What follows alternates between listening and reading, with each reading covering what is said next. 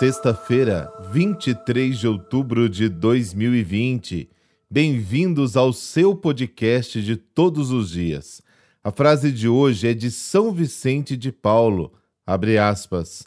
Devemos santificar nossas ocupações, nelas buscando a Deus e fazê-las para nelas encontrar o Senhor. Fecha aspas. Envie para mim uma sugestão de frase para iniciarmos o podcast. Você pode mandar para o nosso WhatsApp 439 9806 3912. Em nome do Pai, do Filho e do Espírito Santo. Amém. Senhor Deus, Criador dos céus e da terra, és o Senhor sobre tudo e todos. Tens o poder para ajudar os missionários que estão no campo levando tua palavra. Senhor, eu te peço, pois não é fácil estar longe dos seus irmãos, amigos e familiares.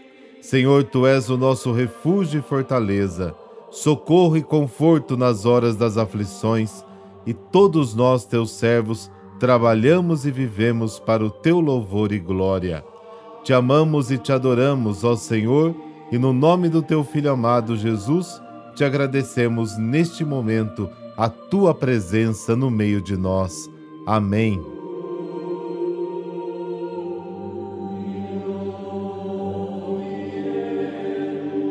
O Evangelho de hoje nos apresenta o apelo de Jesus para que a gente aprenda a ler os sinais dos tempos. Aliás, foi esse texto que inspirou o Papa João XXIII a convocar a Igreja para prestar mais atenção aos sinais do mundo moderno e perceber melhor os apelos de Deus nos acontecimentos da história humana.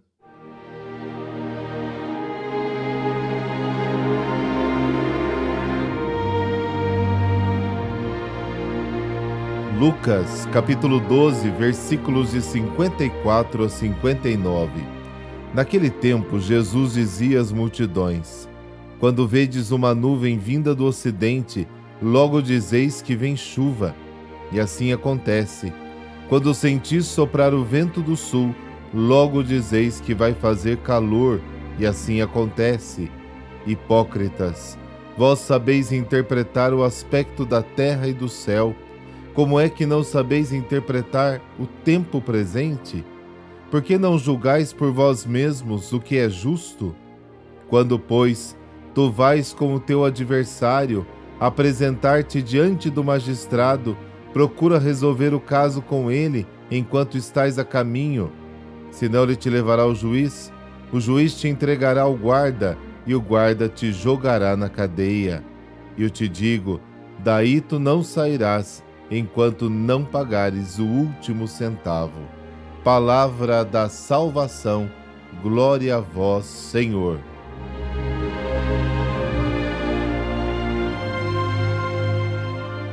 é a experiência de gente simples, como os nossos avós, que na observação dos fenômenos naturais conseguiam decifrar com clareza e prevenir se viria ou não chuva. E Jesus verbaliza essa experiência humana e sabe que a contemplação da natureza é uma das fontes mais importantes de conhecimento. E com esta analogia, Jesus transmite o seu ensinamento para os seus contemporâneos e para cada um de nós. Santo Agostinho dizia que a natureza, a criação, é o primeiro livro que Deus escreveu. E é verdade. Por meio da natureza, Deus fala conosco. Quem nunca, ao contemplar uma bela paisagem ou uma vista panorâmica, não elevou o seu pensamento ao Criador e Pai? No fundo, a gente sabe que as criaturas nos falam do Criador. E um dos pontos em que Jesus mais insiste é a reconciliação.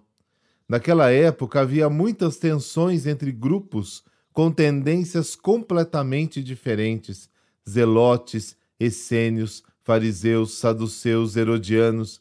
Ninguém queria diálogo e menos ainda ceder ao outro. Jesus vem justamente nos ajudar a entender que o perdão é um investimento para a própria felicidade. Mas este investimento tem que necessariamente ser realizado aqui e agora.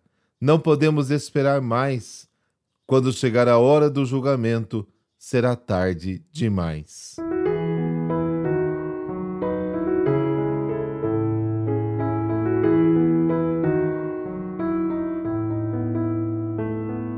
Hoje a igreja celebra São João de Capistrano.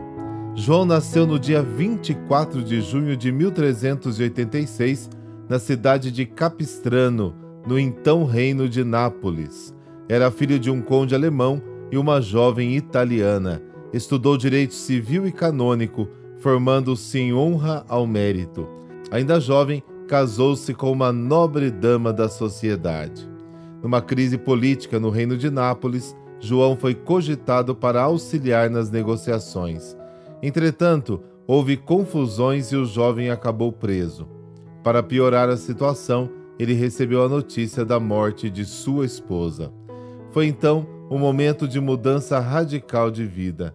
Abriu mão de todos os cargos, vendeu todos os bens e propriedades, pagou o resgate de sua liberdade e pediu ingresso num convento franciscano. Mas antes de vestir o hábito, precisou enfrentar as humilhações do superior da comunidade. Durante 30 anos, fez rigoroso jejum, duras penitências e se dedicou às orações. Trabalhou com energia, evangelizando na Itália, França, Alemanha, Áustria, Hungria, Polônia e Rússia. Tornou-se grande pregador e missionário. Foi conselheiro de quatro papas.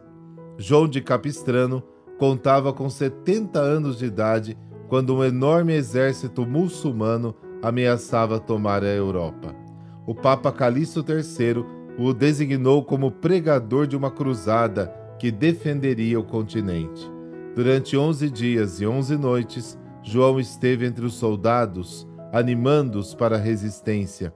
Finalmente, os cristãos conseguiram vencer os invasores. Morreu no dia 23 de outubro de 1456. João de Capistrano é o padroeiro dos juízes. Por intercessão de São João de Capistrano, dessa bênção de Deus Todo-Poderoso, Pai, Filho, Espírito Santo. Amém.